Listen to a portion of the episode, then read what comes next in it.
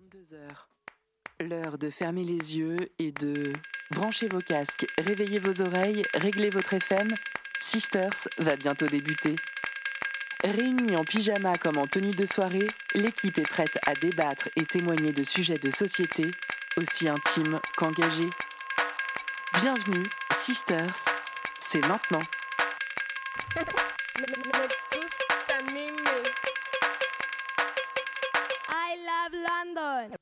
Et bonsoir à tous et bonsoir à toutes, surtout bienvenue dans l'émission Sister sur Prune 92 FM. Nous sommes le jeudi 9 novembre 2023 et nous sommes ensemble en direct sur Prune jusqu'à 23h30. Pour cette émission, il y a quatre femmes autour de moi sur ce plateau, fraîches comme un jeudi soir de novembre sous la pluie, prêtes comme jamais à en découdre avec notre sujet du mois. Car pour rappel, dans cette émission, on parle de sujets actuels, de société, le tout avec notre regard féministe et engagé. En équipe, avec des copines, des invités, voire des expertes, on décortique un thème par mois en vous proposant nos réflexions, du débat, des témoignages ou encore des chroniques. Le tout articulé comme d'hab avec une playlist 100% féminine. Pour cette émission, euh, j'accueille autour de la table Fiona. Salut, ça, ça- salut, ça va? Ouais, je pète la forme et vous aussi apparemment. Oui, oui, je pète la forme là, euh, au top. Euh, au micro, derrière la console qui se marre déjà, il y a Julia. Comment ça va ce soir bah nickel, ça va. Très bien. Euh, je ne dirais pas ce qu'il y a sur euh, ta table à côté de. Parce que déjà, c'est interdit et en plus, c'est alcoolisé. Mais tout va bien. Euh, Il y a aussi Yuna. Ça va, Yuna? Ouais, ça va et toi? En forme aussi? Ouais. Et tu as respecté, je tiens à le dire parce que c'est super cool, tu as respecté le, un peu ce- quand même ce qu'on annonce dans la bande-annonce, c'est-à-dire que tu viens en tenue de soirée et surtout en pyjama. En pyjama Faudrait qu'on fasse une. Vraiment qu'on s'accorde un soir, on, on vient tout en tenue. Et on prend des photos. Ou alors on vient Ouais. tout en pige. On Mais- fait, euh, on s'habille en mode euh, le 31, tu vois, Ah ouais. en bombe et euh, la Et en d'après pige. en pige. Quoi. Et le mois d'après en pige. Le décalage. le 31 janvier en pige et le 31 décembre. euh, Enfin, Oui, d'accord, on a. Euh, et il y a également Marie qui est là. Comment ça va? Ça va très bien. J'ai mon t-shirt de pyjama sous ma tenue de soirée. C'est euh, deux en un. Ah, Trop bien. Et on pense également à Marine qui n'a pas pu venir ce soir, mais on l'embrasse fort. On t'aime, tu nous manques déjà. Maintenant que les présentations sont faites, morte quoi. il ne manque plus qu'à vous présenter Euh, le thème de cette émission. Et comme d'hab, je vais donner la parole à une d'entre vous. Euh, bah, tiens, au hasard, Marie, euh, de quoi on va parler ce soir? On va parler de thunes, on va parler d'argent. Et ça tombe bien parce qu'on est le 9 et je suis à découvert. Voilà. Ouais Bravo Donc de l'argent que nous n'avons pas. Voilà. Voilà, exactement. Euh, Mais donc, en tant que femme, de manière systémique. Et Voilà. pas juste moi et mon découvert. Effectivement, au programme de cette émission, donc l'argent, la thune, la moula. Et je vous propose donc un premier temps, euh, une petite mise en contexte du choix de la thématique euh, de ce mois. Pourquoi est-ce qu'on a eu envie de parler d'argent, de thune, de moula, comme je viens de le dire, en ce mois de novembre en particulier? Puis, il y aura une grande partie de l'émission qui sera consacrée à du débat, de la discussion entre nous, et surtout entrecoupée de, chroniques, celle de Marie, qui s'attaque euh, notamment à la, la taxe rose, on va voir ce que c'est, et la chronique littéraire de Fiona, qui va nous parler de trois super livres ou peut-être deux même, qui traitent du rapport euh, des femmes à l'argent. Il y en aura un bonus. Et on aura un bonus, voilà, effectivement. Et le tout comme d'hab, euh, Julia, tu nous as préparé une petite playlist, c'est ça? Tout à fait, bien sûr. Cette fois-ci en Pardon. rapport avec le thème. Mais ah oui, là c'était trop facile, donc évidemment, c'était euh, c'était évident. Ça marche. Eh ben, écoutez, euh, les filles, c'est parti. Sisters saison 5, émission 2, c'est parti. C'est parti. C'est maintenant.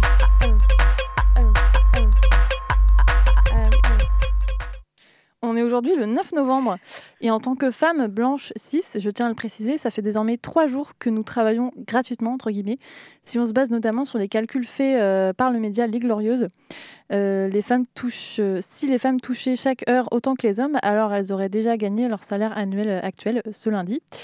Il y a en fait euh, 15% d'écart hein, de rémunération brute horaire euh, entre les hommes et les femmes. Et donc en jours, ça équivaut, si on fait un petit calcul, à 38 jours, soit euh, bah, si on fait un décompte depuis la fin de l'année, ça fait euh, le 6 novembre, donc le lundi, à 11h25, heure très précise.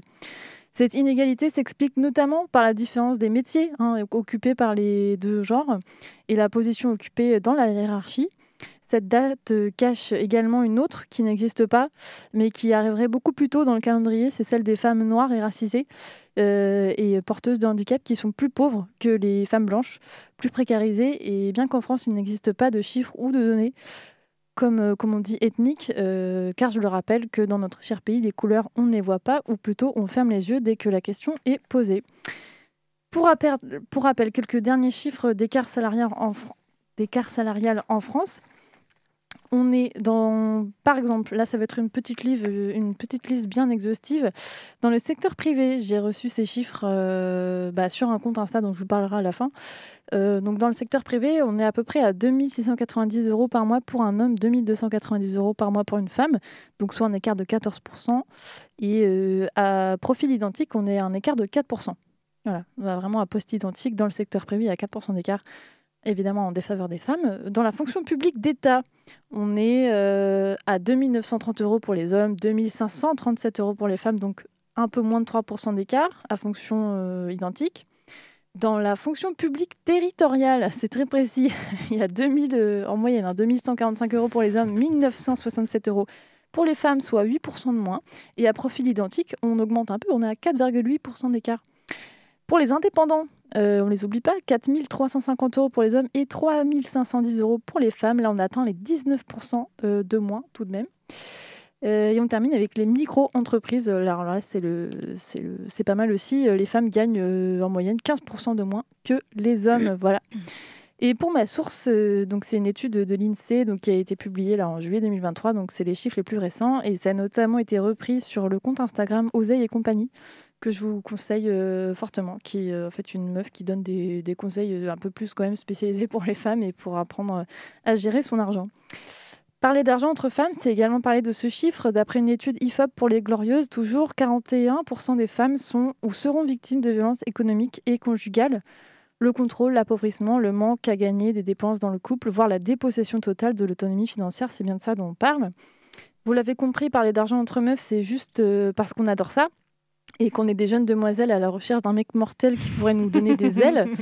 Euh, MDR, non, c'est évidemment euh, parler de nos vies, du moyen d'indépendance que l'argent représente quand on en a, des moyens de pression et de dépendance quand on n'en a pas, ou, ou plus d'ailleurs. C'est aussi évoquer les clichés, les stéréotypes liés aux femmes croqueuses de diamants, dépensières, ne sachant pas manier l'argent car trop bêtes, trop naïves, trop gentilles, mais qui, dès qu'elles y touchent, deviennent des mauvaises filles, des putes et des manipulatrices vénales. Parler d'argent, c'est aussi parler de sa gestion ou de sa non-gestion, des codes qu'on a oublié de nous transmettre quand on était petite, mais qu'on doit assurer après en se chargeant des comptes à la maison, des dépenses courantes comme qui pourraient très bien être à base de couches, de crème fraîche et évidemment de fond de teint.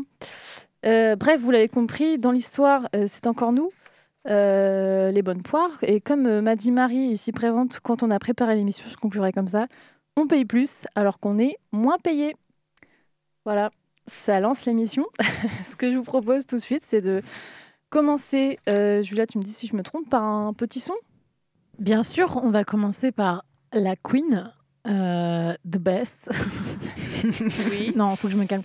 Euh, non, c'est Rihanna euh, qu'on adore euh, avec Bitch Better Have My Money, of Ouais. course. C'était obligé qu'on la passe. Donc c'est tout de suite sur Prune.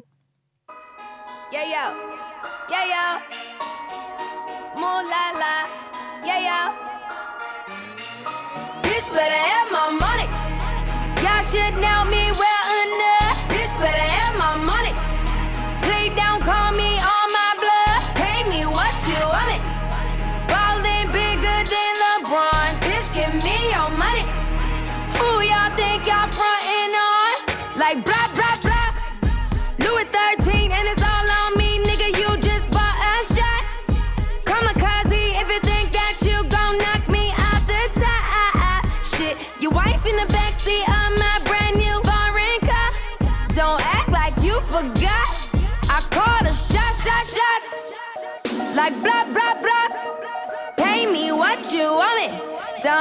like you forgot.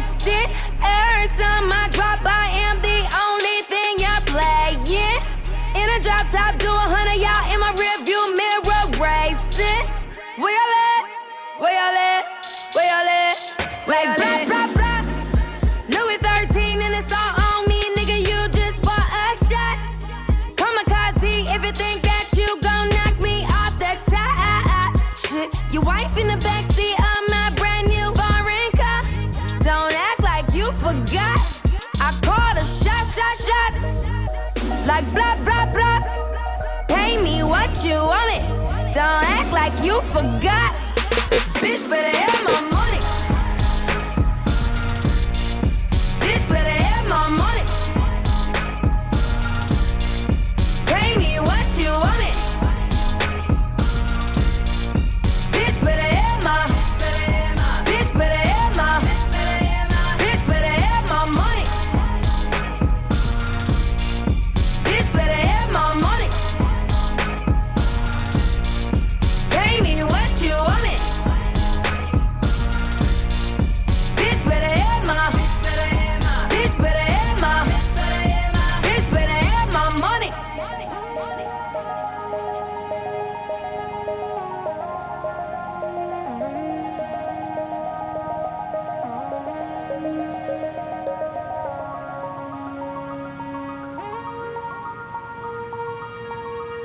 Bitch better have my money.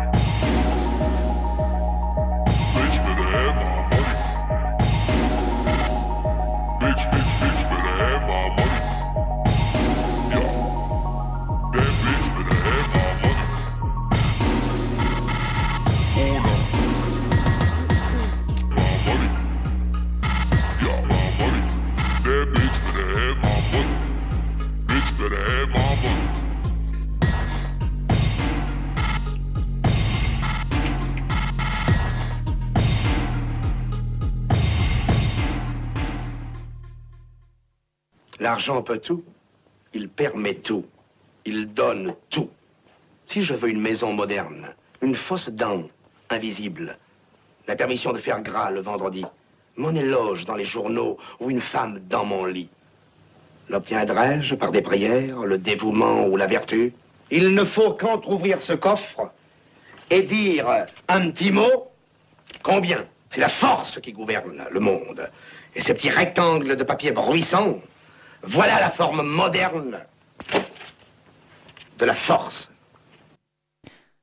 De retour sur Prune 92 FM, vous êtes toujours sur Sisters. On écoutait un extrait du film Topaz, euh, alors que je connaissais pas du tout, qui date des années 50, notamment avec Fernandel. Mais euh, j'ai trouvé cet extrait, en fait, euh, voilà, je, trou- je voulais une illustration de, de parler de thunes. Et j'ai trouvé ça pas mal. C'est Et- clair. Et on enchaîne direct avec ta chronique, Marie. On t'écoute. Eh ben merci beaucoup.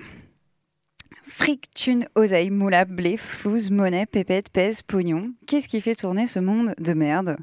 Pas les jupes des filles comme le prétendait Alain Souchon, non, non. C'est pas les frotteurs et reluqueurs, les harceleurs et agresseurs, les mateurs et autres chiens qui nous de gratos le cul et les gambettes à longueur de journée qui vont mettre du beurre dans nos épinards.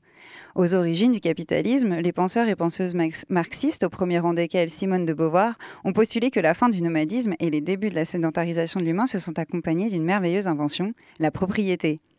On reste à un endroit, on construit une maison sur carrelage, on veut la laisser à ses lardons, et comment s'assurer que c'est bien son gosse si la meuf peut aller voir ailleurs? Donc en même temps qu'on s'est approprié maison et terre, on s'est aussi approprié le corps des femmes, merveilleux lieu pour faire pousser des bébés. Et paf, ça fait du capitalisme. Le capitalisme doit beaucoup à la mise au foyer des femmes, mise au rebut, mise au banc de la société, nécessaire à la carrière des hommes qui ont pu capitaliser sur cette exploitation et colonisation du corps féminin, ce travail forcé et non rémunéré de reproduction et d'éducation pour se transformer qui en chasseur ou agriculteur, qui en explorateur, qui en homme politique ou en marchand prospère. Notre rôle là-dedans n'a guère changé ensuite au fil des siècles. Parqués dans la sphère domestique, nous n'avons tellement pas eu accès au travail rémunéré que l'Académie française a carrément décidé de supprimer la féminisation des noms de métiers au XVIe siècle. Bien évidemment, hors de question encore aujourd'hui de rémunérer le travail domestique qui permet pourtant à multitude de papounets de mener des carrières éclatantes. Dès lors, on en déduit l'impossibilité pour les femmes à travers les siècles de se constituer un véritable patrimoine financier léguer à leurs filles. C'est d'ailleurs pas pour rien que ça s'appelle patrimoine et pas matrimoine. On, est sur de l'héritage patrilinéaire, c'est-à-dire que la thune, ça passe par le padré et pas par la madré qui n'en est que la régente en attendant que les gosses le récupèrent. De toute façon, c'est papa qui l'a gagné, on le répète. Cette organisation millénaire de la société qui ne reconnaît pas aux tâches dévolues aux femmes le statut de travail et refuse donc de les payer, imprègne encore aujourd'hui nos mentalités. Alors je parle même pas ici des mecs qui diabolisent ces horribles bonnes femmes qui travaillent et ne restent plus à la maison, les mêmes mecs qui attribuent à la fin du modèle familial dit traditionnel toute la déréliction de nos valeurs, le déclin de nos sociétés, l'assassinat de Kennedy, l'impuissance de leurs zigounettes et le réchauffement climatique. Mais il n'y a qu'à regarder comment les professions du care sont payées, c'est-à-dire. On continue à considérer que les tâches de bonnes femmes, même enfin professionnalisées, tiennent de la vocation, du don, du bénévolat et qu'on peut bien payer nos aides-soignantes en applaudissements. En 2021, le revenu salarial moyen des femmes était inférieur de 24% à celui des hommes dans le secteur privé. Elles sont pourtant plus nombreuses à renoncer à travailler ou à faire carrière dans leurs emplois, à passer en temps partiel ou à rester au foyer tout court pour s'occuper des enfants plus nombreuses à se destiner dès toute petite à des métiers du care qui sont bien moins rémunérés que les bullshit jobs aux, aux dénominations ridicules qui n'ont pour but que de faire de la pub, du marketing, de réinventer l'eau tiède, bref, de nous détrousser toujours plus. Dans le conditionnement féminin, ambitionner de devenir une requin de la finance, une ingénieure ou une politique n'est pas un réflexe. On note d'ailleurs que si la morue, qui désigne encore et toujours la prostituée, est féminine, de même que la grue, le requin, lui, est un bon mâle bien gaulé, au même titre que le loup de Wall Street. Petit à petit, les activités domestiques comme le soin, la cuisine, l'éducation, la couture sont pourtant sorties du giron de la maison pour coloniser la fonction publique, les restaurants et les boutiques. Mais il se passe quoi une fois qu'on accepte de déléguer, donc professionnaliser, et par là vaguement rémunérer ces tâches étiquetées comme féminines, du genre faire la popote et raccommoder les slibards? Eh ben, il se passe un truc vachement fun. Les moins glamour de ces tâches, comme torcher les vieux ou s'occuper des enfants, restent super méga précaires. Et les plus glamour, elles, tombent aux mains des hommes. Surprise, on en reste baba, vous êtes sur le cul. Car oui, les femmes au fourneau, de tout temps, en tout lieu et en tout millénaire. Et pourtant, qui sont les plus grands cuisiniers Qu'on ne vienne pas dire à Philippe Etchebest que la cuisine, c'est pas viril. La grande cuisine, mon gars, c'est pour les vrais bonhommes, ceux qui n'ont pas peur de se râper le pouce avec un économe. Et les plus grands couturiers alors S'appellent-ils Christiane Dior et Jeanne-Pauline Gaultier? Allez, consolons-nous en jouant à la coiffeuse. Mais ce seront pourtant Jacques Desange et Jean-Louis David qui vendront des shampoings, faut pas déconner. Allons, me direz-vous, il vous reste un domaine professionnel de prédilection auquel on ne touche presque pas et où vous restez les stars, mesdames. On vous laisse ce qu'on s'amuse à désigner comme le plus vieux métier du monde. J'ai nommé la prostitution. Alors moi, ça me fait doucement rigoler. Comment ça pourrait être le plus vieux métier du monde si la prostitution est du sexe tarifé? Ils le payaient comment, les tailleurs de pierre et autres chasseurs de mammouths laineux? Parce que oui, après tout ça, on va se permettre de stigmatiser les travailleuses du sexe qui capitalisent sur la seule, reco- la seule ressource qu'on nous reconnaît une fois qu'on nous a enlevé toutes les autres, à savoir notre corps corps. Or, même ça, ça arrache la gueule de tout le monde d'appeler ça du travail, et d'un seul coup, les plus misos de nos politiques deviennent féministes pour protéger l'intégrité de la femme pure. On a bien du mal à nous reconnaître le droit à nous vendre, alors qu'après des siècles d'exclusion du patrimoine, de la capitalisation, des héritages et du monde du travail rémunéré, ben on n'a pas grand-chose d'autre à vendre. Et si les sportifs peuvent bien vendre leur corps d'athlète, si les ouvriers peuvent vendre leur corps pour être abîmés par le travail, les femmes, elles, n'ont pas le droit de vendre le leur, ou alors sous l'égide d'un macro, d'un pimp, bien moins stigmatisé que la pute, dont la désignation revient dans nos insultes les plus usitées putain, sale pute, fils de pute, j'en passe et des salés. Despentes l'a bien rappelé pourtant, les bourgeoises du 16e qui marient bien vendent la même marchandise dans leurs appartements haussmanniens sur parquet qui grince que les TDS qui se pèlent dans la rue à la merci des agresseurs. Mais non, ça non plus, non, non, c'est pas du travail, c'est pas comme être CEO sorti d'école du commerce pour pondre un concept de start-up qui va révolutionner le fil à couper le beurre sur les deniers de papa. Et pourtant, ces bourgeoises du 16e ont elles aussi beaucoup à perdre dans le système patriarcal. Dépendantes de la figure du mari pourvoyeur, zéro compensation pour la part qu'elles jouent dans la carrière de leurs époux, les femmes risquent gros en cas de divorce, et ce, d'autant plus que, selon un sondage INSEE de 2015, 76 des, enfants de parents divorcés sont à la garde exclusive de leur mère, contre 9% seulement pris en charge par le père. Les 15% restants sont en résidence alternée. C'est démesuré. Pourtant, le cliché du père géniant sur la pension alimentaire que lui extorque sa saloperie d'ex-femme a la vie dure. Nous avons donc dans les pattes plusieurs siècles à précariser les femmes, exclues des héritages, sauf en cas de mariage, exclues de la rémunération, puis des professions bien rémunérées, ayant plus à charge d'assumer les enfants. Mais me direz-vous, comme Julie Graziani, si on est au SMIC, faut peut-être pas divorcer, ou faut peut-être pas faire des enfants carrément. Mettons que ce discours soit acceptable. Il n'en reste pas moins que, enfant ou non, avec notre revenu inférieur, il nous reste à raquer pour la taxe rose. Et oui, on n'allait pas parler argent sans parler du fait qu'en étant payé moins, il nous faut pourtant dépenser plus. Dans cette taxe au nom aussi ridicule que stéréotypé. Pour celles et ceux qui ne le sauraient pas, la taxe rose désigne les frais supplémentaires qu'occasionne le conditionnement des femmes et les stéréotypes du féminin construit, à savoir l'obligation tacite de se maquiller et de se démaquiller, d'être épilé, d'être apprêté de nombreux colifichets et tenues diverses et variées, dont la lingerie et autres instruments de torture dont nous avons parlé le mois dernier. Checkez notre podcast. D'avoir des ongles peints et des cheveux en moyenne plus longs, et dont la coupe est aussi plus chère chez le coiffeur, de même que les produits pour entretenir nos chevelures et le débouchage des canalisations pleines de cheveux. Et enfin de rester jeune sans pouvoir cacher nos rides sous la barbe de Philippe Etchebest. Mais la taxe rose, c'est aussi les frais médicaux liés aux maladies que les mecs propagent sans en souffrir, que les médecins mecs et les lobbies pharmaceutiques mecs se soucient peu de soigner, qu'ils psychologisent et qu'ils nous condamnent à gérer avec de la médecine alternative et des probiotiques hors de prix non remboursés.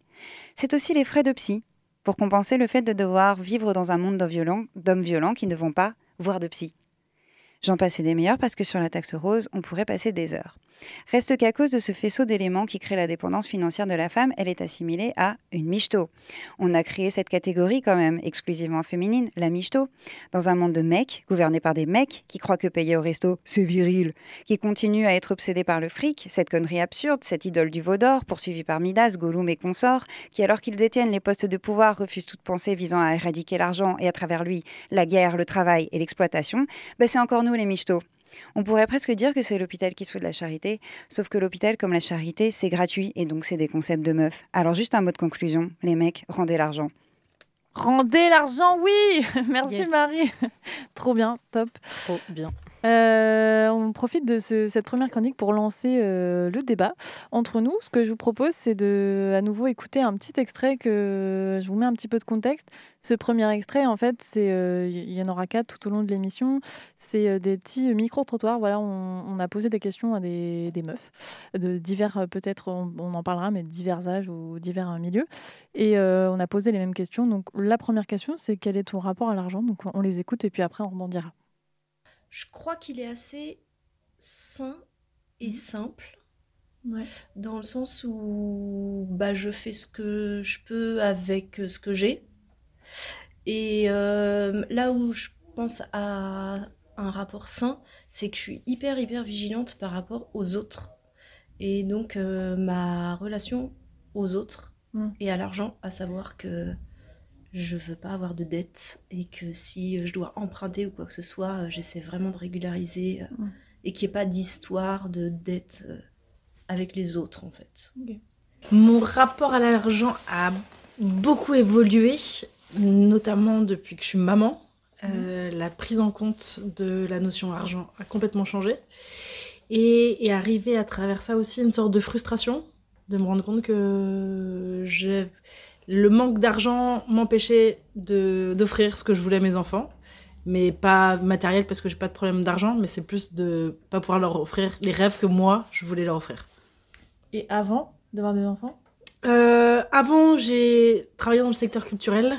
Euh, je savais très bien que de toute façon, euh, ça allait pas être euh, ma priorité, l'argent. Voilà, que j'ai un peu fait une croix dessus. Quoi. Je dirais plutôt sain, mais quand même assez angoissant. Euh, je pense que j'ai un rapport euh, à l'argent assez réfléchi, dans le sens où euh, je ne je dépense pas à tort et à travers. J'ai un petit salaire, donc je suis obligée de le gérer entre les dépenses bah, obligatoires et, et les dépenses plaisir, on va dire. J'arrive quand même à me faire plaisir, mais, mais voilà, je suis obligée de, de, de réfléchir à mes dépenses. C'est plutôt une préoccupation que je tiens à distance.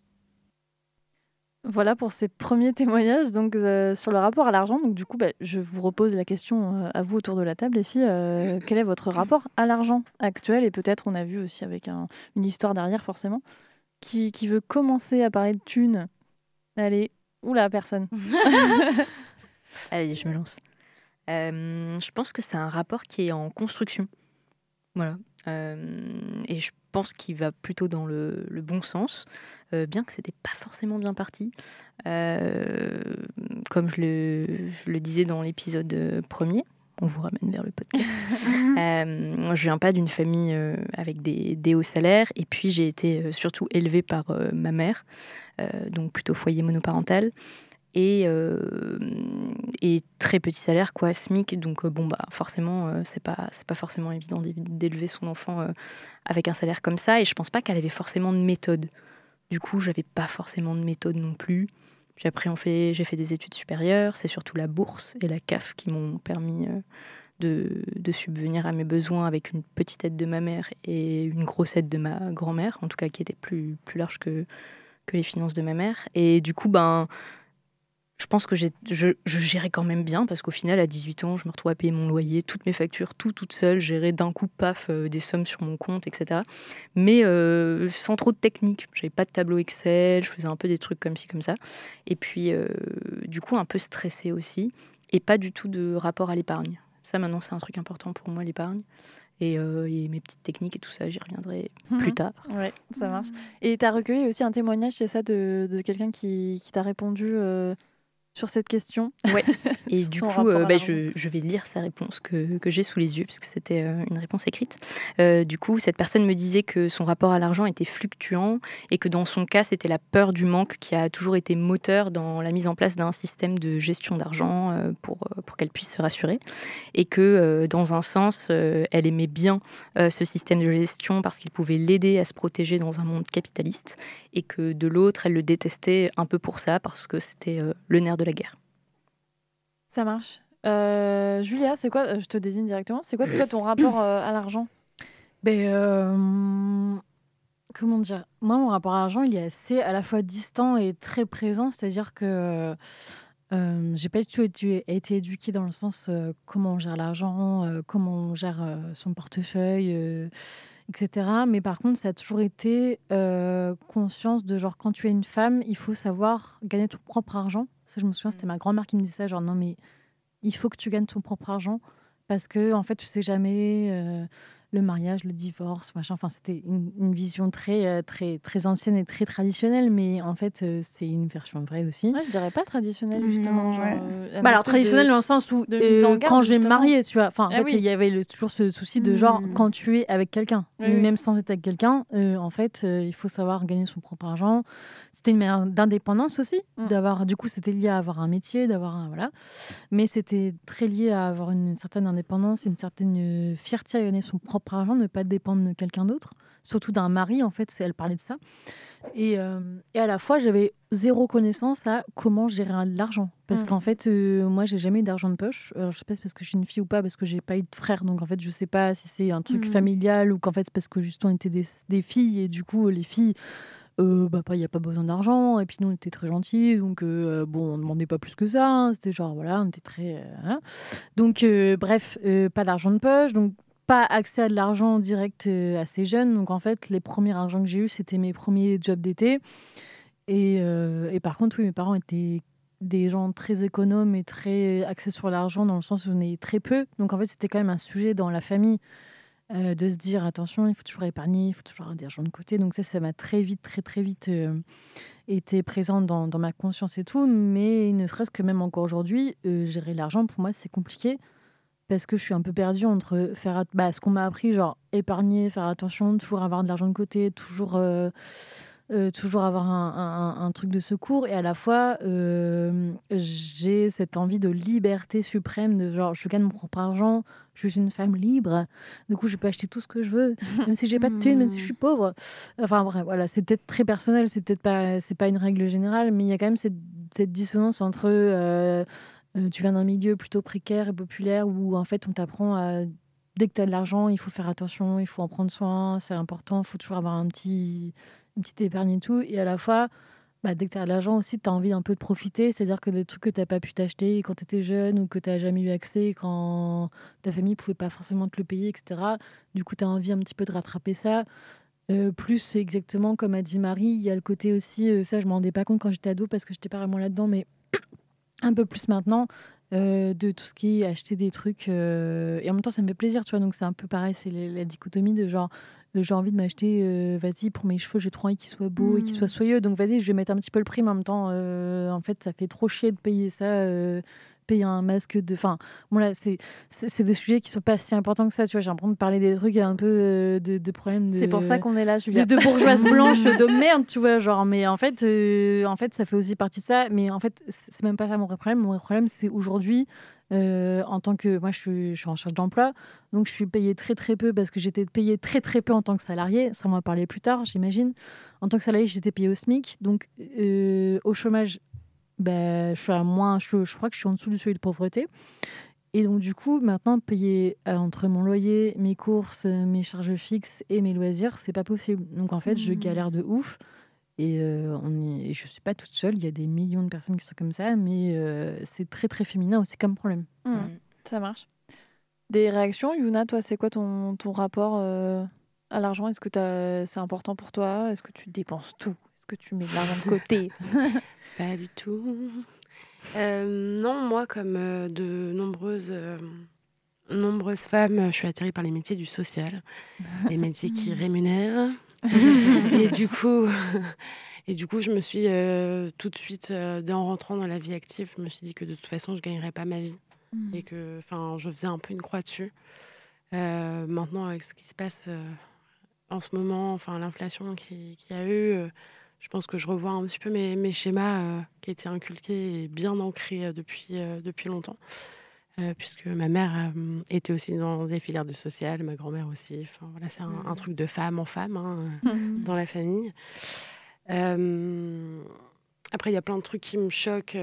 bah, par exemple, comme tu parlais du chômage, mais, du coup, c'est un pourcentage de ton brut. Donc, forcément, si tu gagnes moins, bah, tu auras moins de chômage. On- pour les congés payés, c'est la même chose. Ce qui est totalement illogique qu'on se l'accorde. Euh, sinon, je te rejoins aussi, Fiona, parce que euh, ma mère euh, gagnait très peu, du coup, et élevait deux gamins solo. Donc, je- ça a été vraiment euh, difficile pour elle. Je l'ai appris plus tard, mais il y a des repas qu'elle a sautés. Enfin, on ne chauffait pas l'hiver. Mm. Il y avait vraiment des, des trucs où, où- où elle, a pris, elle a pris cher, quoi. Euh, tout en sachant qu'évidemment, euh, bah, la pension euh, n'était pas versée. évidemment. Évidemment. évidemment.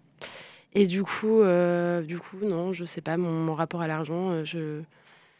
pendant longtemps, je me suis contentée de peu, et peut-être qu'aujourd'hui, j'ai besoin d'autre chose et de réaffirmer, euh, je pense, ce que je vaux sur le marché du travail, en tout cas. Marie? Euh, moi, j'ai un rapport très compliqué euh, à l'argent. euh, C'est-à-dire que j'ai une grand-mère extrêmement économe qui a travaillé à l'intérieur de son foyer et, qui l'a tenu, en fait. et qui c'est sa fierté, quoi, d'avoir économisé des bouts de chandelle. Et j'ai une mère hyper dépensière à qui on a très vite fait comprendre que comme elle était belle, en fait, son moyen dans la vie, ça allait sans doute être de se marier. Et donc, qui est partie faire des études de droit en espérant épouser un notaire. Enfin, qui, est toujours, qui a toujours gravité dans des milieux où elle espérait en fait trouver un mari. Et donc, du coup, elle claquait toute la thune qu'on avait dans des fringues et pour ses cheveux, pour son maquillage. Mais du coup, elle parlait tout le temps aussi de son découvert. Donc, moi, ça me stressait. Donc, un jour, j'ai volé 10 francs à ma mamie. et je les lui ai donnés. Et elle m'a engueulée en disant que ça couvrirait pas son découvert. Euh, parce que 10 francs, c'est de la merde. Euh, je le Oh. dis. Et euh, je sais même pas combien ça vaut en, en euros. Un euro? Je sais pas. Un franc, c'est 6 Voilà. euros. Donc, 10 Bon, vous voyez mon rapport à l'argent. Donc ouais. Ouais, c'est ça, c'est ouais, bref, c'est le c'est c'est c'est de la daube. Euh, donc ouais, euh, moment vintage sur le franc. Et euh, et donc euh, ben en fait, euh, je suis je suis partagée entre euh, ces deux modèles féminins, c'est-à-dire que je suis super dépensière et en même temps je suis super stressée sur la thune, donc euh, j'épargne comme une une maboule. Mais après, je vais chercher dans mon épargne pour m'acheter des fringues, donc c'est ridicule, quoi. Donc, et je sais absolument pas chiffrer, comme euh, l'a prouvé ma conversion en francs euh, et en euros, parce qu'il n'y avait pas de garçons dans ma fratrie. Donc, euh, on n'a pas jugé bon de nous enseigner les préceptes de l'économie, de l'épargne, de tous ces trucs-là. Donc, et en plus, il y a un, fond de c'est vulgaire en fait. Parler d'argent, c'est pour les pauvres. Et ma famille, ils étaient pauvres, mais ils, vou- ils, ils voulaient faire semblant qu'ils ne l'étaient pas. Donc, euh, du coup, euh, c'était une espèce de dissonance cognitive hyper chelou. Et donc, ouais, euh, en fait, tu parles d'argent quand t'es pauvre, forcément, parce que t'en as pas. Donc, euh, c'est quand t'es les riches, ils, ils font, ils, ils en parlent pas parce que ben ils en ont quoi. Donc, euh, c'est impoli en fait. Et donc, ma grand-mère, elle était un peu comme ça. Elle trouvait ça hyper Mm. vulgaire de parler d'argent. Donc, donc, bah, du coup, je sais pas, je sais pas parler de ce sujet quoi. Ouais. Moi, je vous rejoins un peu bah, euh, sur ce que tu as dit dernièrement. En fait, euh, euh, bah, je reviens forcément le témoignage de Julia. hein. Pour rappel, on vient quand même de la même euh, mère, du même père. Normalement, oui. Et, euh, Et peut-être des points de vue différents. Et ce, oui, mais effectivement, ce, ce, ce, ce pan de quand on n'en a pas, on en- enfin si on en parle, c'est un peu vulgaire. C'est vrai que euh, nous, on a grandi quand même dans un milieu où on parle pas trop d'argent. Enfin, c'est un souci, mais on va pas dire des sommes ou tu vois, c'est un peu caché. Enfin, c'est, c'est, c'est, c'est, c'est- veut pas dire en fait. Genre, c'est voilà. Alors que a- c'est quand même important. Genre, il fallait que nous, on gagne de la thune, tu vois. Genre, qu'on ait un métier, mais qu'on ait un métier qui gagne vraiment de la thune. Genre, et pas que. euh, et pas un travail manuel. Genre, un travail euh, intellectuel qui gagne beaucoup d'argent. Donc, euh, ça montre aussi peut-être le méconnaissance de, des métiers, on va dire, intellectuels. À part si on sort dans une école de commerce ou ce genre de trucs. Mais, euh, mais ouais, ouais, ça a toujours été un peu un objectif, je pense, pour moi. Mais en même temps, je me voyais pas faire des métiers qui gagnaient beaucoup. Enfin, ça m'a pas poursuivi jusque-là. Je me suis pas mis à fond dans des études dans ce domaine-là. J'ai fait pas mal d'études, mais euh, tout en sachant que derrière, euh, ça allait pas être non plus euh, bah, l'objectif de ma vie et que j'allais sans doute pas gagner beaucoup. Après, je pensais honnêtement que j'allais quand même gagner mieux que ce que je gagne maintenant. Et c'est une vraie question au jour le jour. J'ai aussi, je vis avec quelqu'un qui gagne mieux que moi, ça y est.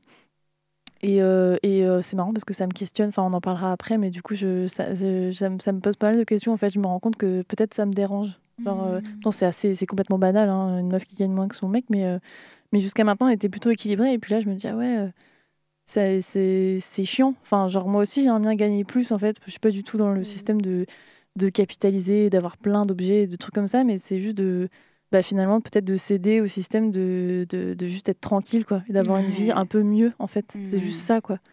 Et je me dis, bah, s'il n'était pas là, bah, par contre, euh, je sais même pas où. Enfin, je j'aurais pas du tout le même train de vie. Et ça, ça me saoule aussi, quoi. Mhm. Donc, c'est un peu. euh, c'est un peu ambivalent. C'est ça, il y a la question du couple hétérosexuel aussi, qui est Ouais. une vraie question dans, en termes d'argent, parce que Mm. être en couple hétérosexuel, euh, ça amène forcément à des, à des, des, des, des- des- des postures de, de domination, mais domination aussi financière, et du coup, ça crée des écarts forcément, parce que les hommes gagnent plus euh, que les femmes en général. Et, euh, et puis, on n'a pas. Enfin, là, si on parle en termes de métier, voilà, on n'a pas du tout les mêmes carrières, etc. Enfin, en tout cas, en général. Mais du coup, toi, tu ressens un. Enfin, ça t'embête si ton copain euh, gagne plus, mais dans le sens où la- gagner plus, ça serait un peu dominer la relation, ça serait très déséquilibré, ça serait. Le euh, connaissant, on sait pas. euh, je, euh, non, enfin, lui, il s'en tirait pas, heureusement. Enfin, sinon, je serais pas avec lui. Je pense euh, qu'il serait, il serait pas dominant par rapport à ça. Mais, et je suis très contente pour lui. C'est vraiment pas lui, en fait. C'est juste le système que moi, mon métier. mm. Bah, en Ouais. fait, euh, je, je vois pas d'évolution, à part si je change de type de poste. Et moi, je veux pas être Mhm. directrice, enfin, je veux pas être euh, Mm. euh, dans ce genre de métier, en fait. Enfin, moi, ça m'intéresse pas. Moi, je suis animatrice d'éducation aux médias. Mais si je reste dans ce domaine-là, bah, pour l'instant, on va voir par la suite, mais, euh, mais je, j'ai, c'est assez limité. Enfin, c'est pareil, c'est, pas du social, mais on s'en rapproche. C'est un mix entre le prof oui, et l'animateur. euh, C'est ça. En fait, la, la différence de salaire, elle n'est pas juste, enfin, elle est, elle est à, sa- à, à poste égal et à études égales, mais elle est aussi parce qu'en fait, il y a beaucoup de femmes et personnes sexisées qui font des métiers, soi-disant dans le care ou des métiers passion, que ce soit dans la culture, dans la santé, dans la sociale et, et autres, qui fait, en fait, ce sont des métiers sous-payés. Et, Ouais. euh, et souvent aussi très mal payés. Et du coup, en fait, cet écart euh, entre hommes et femmes, elle est aussi due à ça. Elle est aussi due à, euh, à tout, euh, bah, au fait que les femmes sont euh, euh, principalement représentées dans ces Mm. métiers-là. Et du coup, ça creuse encore plus le, le fossé, quoi. Ouais, carrément. Bah, ce que je vous propose, c'est d'écouter le, le troisième extrait euh, qui parle justement de l'argent dans le couple. Bah, on avait des frais communs et puis, et puis nos frais euh, perso euh, de notre côté et ça se passait assez bien. Ouais. C'était assez euh, équilibré. C'était quelqu'un de très cool. simple à vivre, donc c'était, ça s'est bien passé. On partage pas. En revanche, euh, il gagne mieux sa vie que moi, parce qu'il n'évolue pas du tout dans le même secteur que, euh, professionnel que moi. Donc euh, il y a un truc un peu instinctif. euh, par exemple, je paye pas le resto, je paye pas les voyages, ou je participe vite fait, mais c'est pas moi qui paye quoi. Oui, forcément, euh, parce que tu partages des choses, donc des achats en commun, même si c'est pas du matériel, des activités, des restos, etc. Je pense que cette question est différente parce qu'il faut prendre en compte la différence de moyens entre les deux personnes du couple. Et euh, si la différence est élevée, forcément, euh, ça pose des questions et ça demande de la communication, je pense. Euh, voilà. Et aussi cette question de, euh, alors quand tu sur un couple hétéro, de l'homme qui va vouloir payer des trucs pour la femme parce que c'est dans les schémas.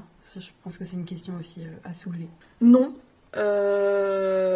parce que j'ai pas eu de situation où on avait des, par exemple un compte commun ou autre. Donc non, j'ai pas, je vois pas trop de différence.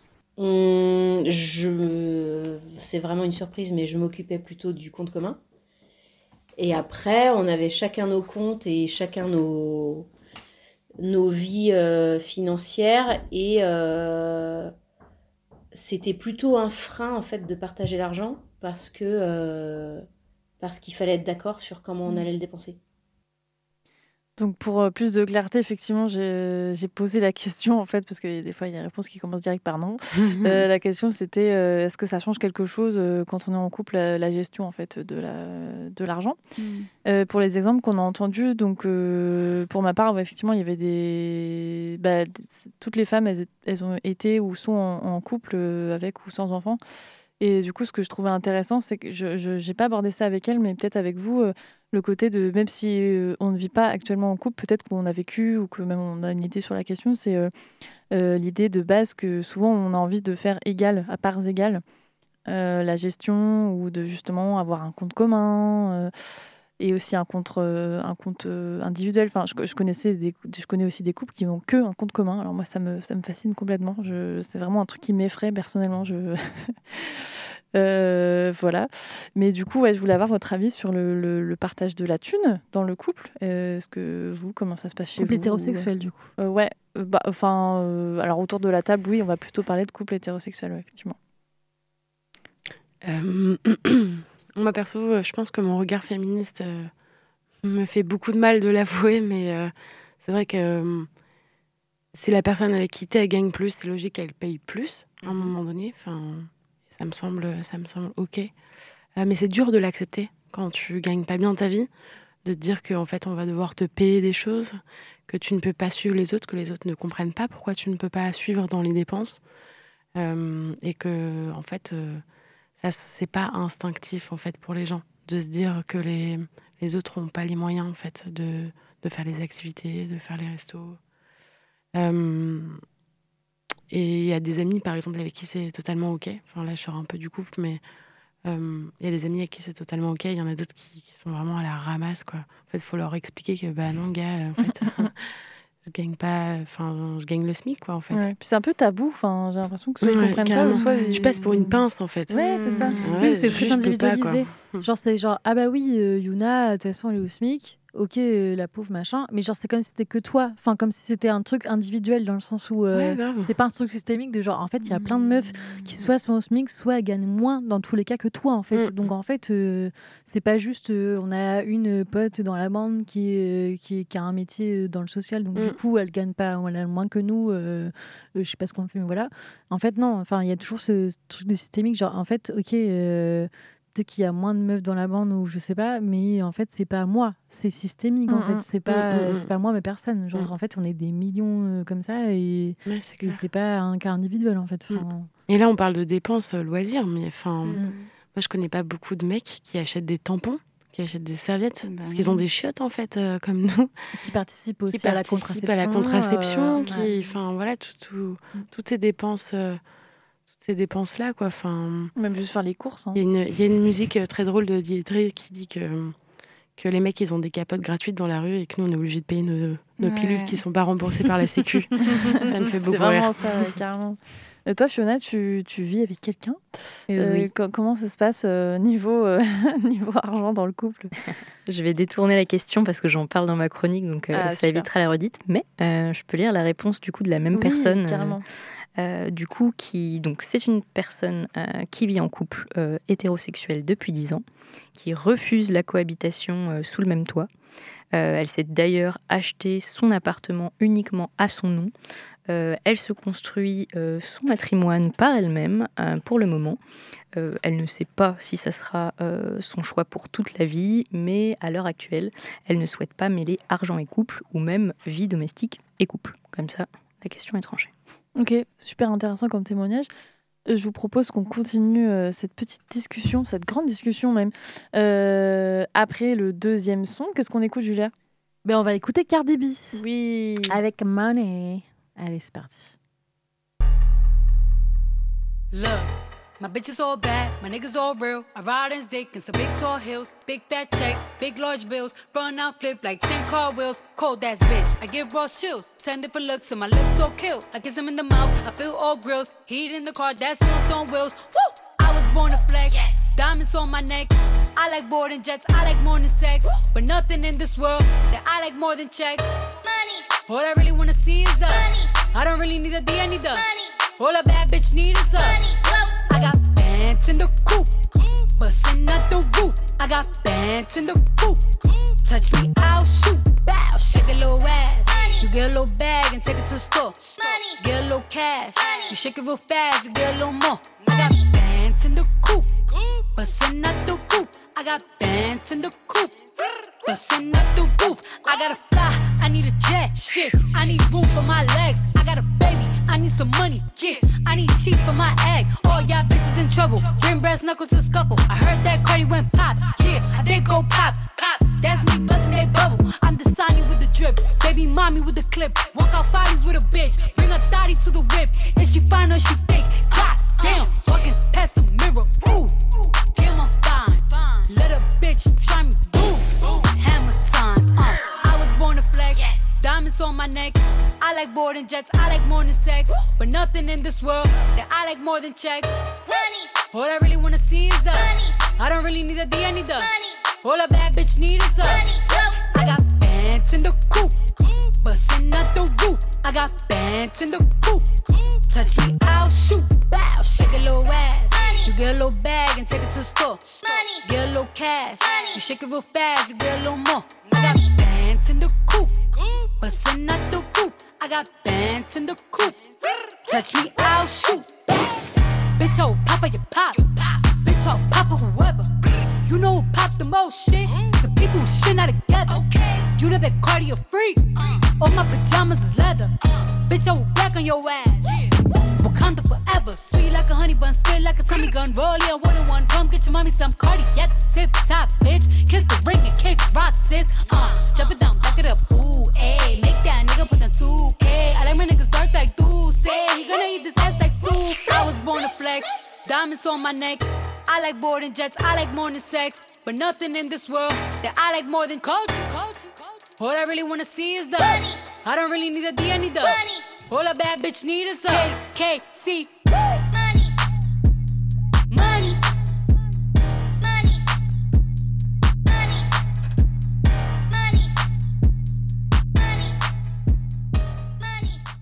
Vous êtes bien sur Prune 92 FM, on a écouté Cardi B avec Money. Et euh, on est là pour parler de Money, justement, jusqu'à 23h30. Et tout de suite, c'est l'heure de la chronique de Fiona. Ah, l'argent. Au pire, la question de l'argent est un îlot mystérieux et lointain dont nous n'osons pas nous saisir. Au mieux, nous nous y intéressons et nous passons pour une personne suspecte, vénale, diabolique, voire pire, une personne de droite. Pour ma part, j'ai décidé de m'intéresser à l'argent, non pas en tant que future lobbyiste ou investisseuse aux dents qui rayent le parquet, mais tout simplement en tant que personne désirant me sécuriser dans une société où l'on m'a fait comprendre dès mon plus jeune âge que l'argent n'était pas mon domaine en tant que femme.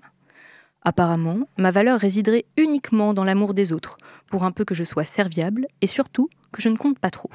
Mais c'est fini. J'ai décidé de compter et la note est salée. Est-ce une pointe d'aigreur que l'on entendrait dans ma voix? Hmm, Il semblerait bien. De ce constat et de cette colère est née l'envie de m'informer à ce sujet.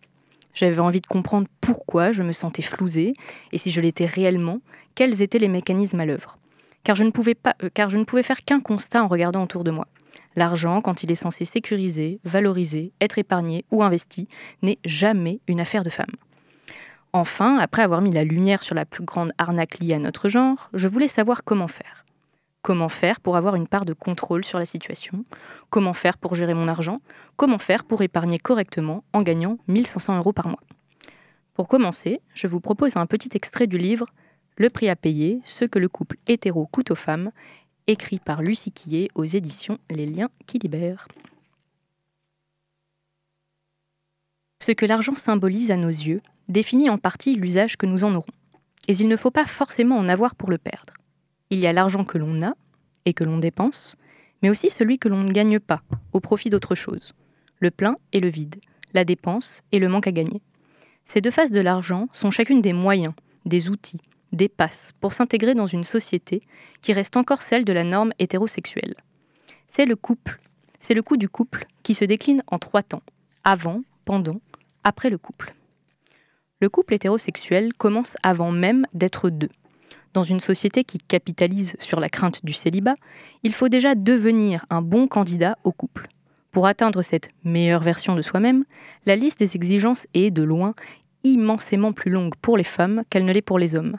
Combien coûte le ticket d'entrée sur le fameux marché à la bonne meuf, comme l'écrit Virginie Despentes dans King Kong Theory? Combien déboursent les femmes pour détourner leur nature, s'épiler, se maquiller, réaliser des soins sur les multiples particules de leur corps, du visage aux jambes en passant par les ongles et les cheveux? Combien faut-il payer pour atteindre et incarner l'idéal hétérosexuel de la femme glabre et mince? Vient ensuite le coût du couple aux prémices du couple, puis pendant le couple. Une fois dans la barque, il faut que celle-ci aille bien. Il faut le maintenir et s'y maintenir. Ce bien-être repose sur les charges sexuelles, émotionnelles, domestiques et parentales que supportent les femmes en grande majorité. Combien dépensent-elles seules pour la contraception? Pas toujours remboursée et encadrée par des rendez-vous médicaux onéreux, celle dont bénéficient aussi les hommes? Combien leur coûte l'achat de livres de développement personnel sur le couple, l'éducation, la communication, jusqu'aux séances chez le psy? Combien dépensent-elles en lingerie? Combien coûte le fait de porter seul le poids de la conciliation sur ses épaules? À quoi équivaut exactement le travail domestique gratuit qu'elles réalisent dans l'écrasante majorité au sein de leur foyer? Quelle est la valeur de leur travail et celle qu'elles ne percevront jamais en billets Quand le couple hétérosexuel devient famille, la situation financière des femmes change dans le respect d'une vision normative différenciante de la parentalité et des rôles sociaux de chacun. Devenue mère, nous attendons d'elles qu'elles se dévouent pour jouer les, les variables d'ajustement, jaugeant le degré d'attachement à leurs enfants, à leur implication dans son emploi du temps. De fait, plus elles en ont, plus leur taux d'activité professionnelle baisse. Et ce temps consacré à la parentalité n'est pas vraiment considéré comme du travail. Nous l'appelons congé maternité ou parental. Il embête les employeurs, il dédouane les pères, il est pris en compte en totalité dans le calcul des retraites que depuis 2014. De nombreuses femmes passent à temps partiel pour s'occuper des enfants, afin d'éviter au couple de payer une nounou. Elles limitent souvent leur vie professionnelle pour être disponibles. Elles perdent une partie de leur salaire, leur partenaire le conserve entièrement, voire l'augmente, l'argent du foyer est maintenu. À partir de là, les calculs se font pragmatiquement. Le plus gros salaire prévaut en général. Dans 75% du couple, il s'agit de celui de l'homme. Sa carrière fait office de locomotive familiale. Elle passe en priorité. Une fois, puis pour toute la vie. Aussi devient-il quasiment impossible pour les femmes de rattraper cet écart. Elles gagnent en moyenne 42% de moins que leur conjoint. Quand un couple se sépare, un mariage sur deux aujourd'hui en France, la locomotive masculine continue de filer, et nombreuses sont celles qui restent à quai. Elles ont œuvré à lancer la machine, mais n'ont fait qu'une partie du voyage. Leur ex a assez d'élan pour poursuivre, elles continueront à pied. Comment expliquer, sinon, qu'après une séparation, une femme perde 20% de son niveau de vie, contre 3% pour un homme? Cela signifierait-il qu'elle profitait bien du revenu de son conjoint, ou bien que le coût de la garde exclusive des enfants dont elle hérite dans 75% des cas la plonge dans la pauvreté que connaît un tiers des familles monoparentales? C'est le coût du couple après le couple. Euh, du coup, pour euh, revenir un peu sur cette lecture, euh, pour ma part, c'est un essai que j'ai pris énormément de plaisir à lire, car j'ai eu la sensation qu'on me mettait une notice entre les mains. J'avais compris les mécanismes qui poussent les femmes à s'appauvrir plus que les hommes, et ce qui fait qu'elles ont moins d'argent tout court. Dans le cadre du couple hétérosexuel, cette perte démarre avant d'être en couple, mais aussi pendant et après. Pour autant, ce n'est pas un livre qui m'a déprimé ou qui m'a remis en cause mon choix d'être en couple hétéro et de vivre sous le même toit que mon compagnon. À ce sujet, le chapitre sur le coût de vivre en couple m'a permis de confirmer que partager au prorata toutes les charges communes avec mon compagnon était déjà un bon début. De façon très concrète, cela veut dire que grâce à un tableau Excel, j'ai pu constater que je gagnais en moyenne 10% de moins que lui et que je me ferais totalement avoir si je décidais de payer à 50-50 le loyer, Internet, la nourriture, les factures d'énergie, etc. Par conséquent, je paie 45% de ses charges et lui 55%. J'ai aussi compris que si je voulais un jour avoir des enfants, passer à temps partiel est un choix qui m'appauvrira sur le court, moyen et long terme. De façon générale, ce livre m'a permis de constater que l'argent n'avait pas à être un sujet tabou au sein du couple, voire même qu'il était vital que ce soit un sujet. Il m'aura permis dans un second temps de m'intéresser de plus près à comment épargner et me créer un coussin de sécurité personnelle, couple ou non. Vient donc la question suivante, comment gérer son argent? Il y a un an de ça, je suis tombée sur un compte Instagram très intéressant que on a déjà cité en début d'émission et qui s'appelle Oseille et compagnie. Il s'agit d'un compte créé par deux femmes, Insa Felassini et Héloïse Boll, dont le but est d'aider les femmes à mieux comprendre les rouages de la gestion financière. C'est grâce à elles, par exemple, que j'ai appris qu'en étant peu imposable, je pouvais prétendre à l'ouverture d'un livret d'épargne populaire, un compte avec un taux d'intérêt deux fois plus élevé que le livret A est très facile à ouvrir. J'ai aussi appris plusieurs tips sur les impôts, l'investissement immobilier ou la gestion financière lorsqu'on habite à deux. Pour cette chronique, j'ai donc choisi de m'intéresser de plus près au livre qu'elles ont édité en 2023, intitulé Autune citoyenne. Grosso modo, ce livre m'a aidé à me construire un tableau de suivi de mes dépenses et un tableau d'épargne en prenant en compte tous les petits détails propres à mon cas. Il est adapté aux salariés, mais aussi aux indépendantes et parfois même aux étudiantes. De façon générale, il m'a renseigné sur les différentes façons d'épargner ou sur les différentes possibilités d'investissement. Le seul bémol du livre, à mon sens, c'est qu'il prend pour exemple une fourchette de salaire dont la moyenne se situe aux alentours des 2000 euros, ce qui est bien trop pour ma réalité financière. J'ai dû donc ajuster les exemples à ma sauce. En bref, je pense que le compte Instagram peut être un bon début pour celles qui souhaitent s'intéresser à ce sujet et que le livre est un plus si vous voulez aller plus loin. Pour conclure, ces lectures m'ont permis de prendre conscience de la nécessité de mettre le nez dans mes finances. J'y suis allée à reculons dans un premier temps. Avoir des conseils pour construire mes propres outils euh, m'a vraiment aidé. Enfin, si j'avais une seule chose à transmettre à nos auditrices à ce propos, c'est que quitte à vous faire flouser, comptez, exigez et surtout prenez tout ce qu'on ne vous donnera pas. Merci Fiona. Évidemment, on pourra retrouver toutes ces recommandations euh, de, livres et, bien d'autres euh, dans notre épisode en podcast et également sur notre compte Insta. Mais ça, on en parlera à la fin euh, de l'émission. Euh, pour continuer ce, petit moment de discussion, bah, du coup, je voulais rebondir avec euh, directement le dernier extrait euh, du micro-trottoir qui, là, pour le coup, on a posé la question de euh, justement quelles dépenses, j'ai envie un petit peu de savoir, à part les frais fixes, euh, quelles dépenses, dans, dans quel domaine est-ce que les personnes qu'on a interviewées euh, dépensent le plus?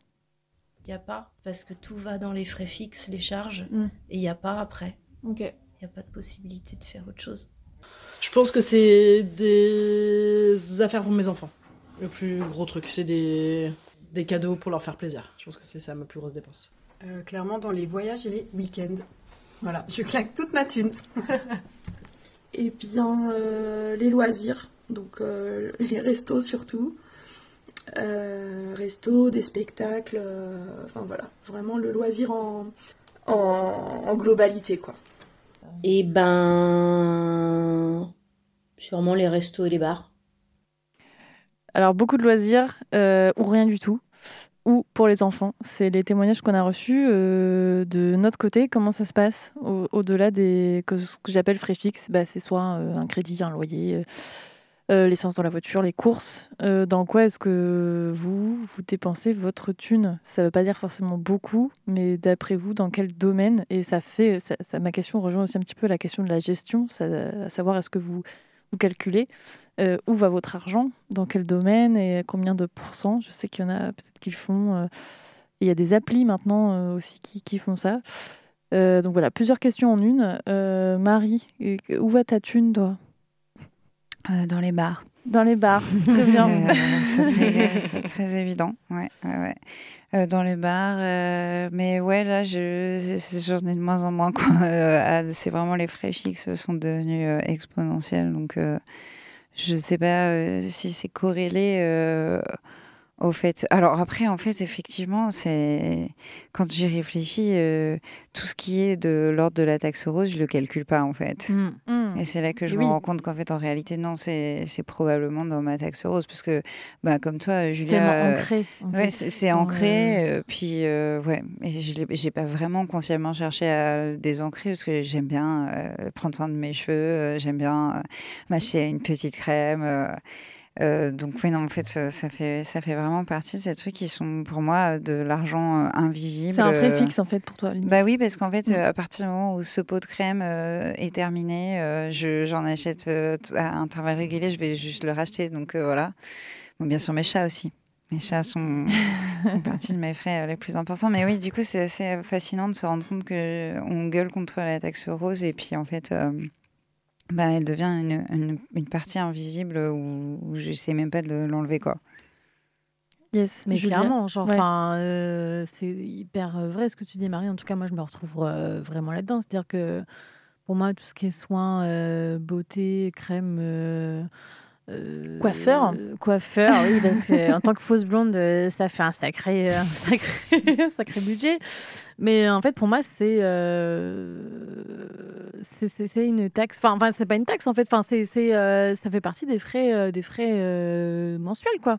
Fixe. Enfin, et pourtant, et dire, oui, euh, et même en étant euh, euh, assez, enfin, assez précaire et assez, euh, je veux dire, moi, genre, je n'achète pas des crèmes à 30 balles. Enfin, c'est des crèmes, voilà, c'est des crèmes de supermarché et tout, mais en fait, ça fait quand même partie Mm. de euh, des achats que j'achète, comme je vais acheter des pâtes, tu vois, je vais acheter une crème hydratante, je vais acheter de l'après-shampoing, je vais acheter une personne épilée, enfin, je sais pas, peu importe, mais c'est pas du grand luxe, tu vois, mais en fait, ça fait partie. Mm. en fait, je compte même pas en tant que plus, tu vois.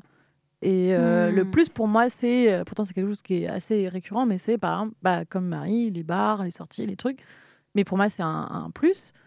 Euh, Alors que en fait, tout ce qui est attrait à, à l'apparence ou même au bien-être entre guillemets, alors que ça pourrait être considéré comme un plus, bah, pour moi, c'est considéré comme un, Mm, un mm. truc fixe en fait, parce que parce que c'est ancré et parce que c'est, je m'en rends pas compte. Enfin, tu Ouais. Toi, Fiona, tu t'y retrouves euh, dans, dans tout ça aussi ou tu as d'autres euh, d'autres domaines où tu. Les livres.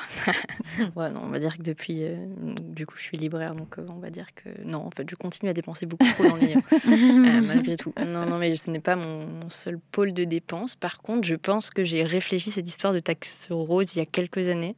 Je pense qu'avant, je pouvais vraiment mettre beaucoup de thunes, beaucoup trop. Et pareil, je pense que ça vient de mon éducation aussi.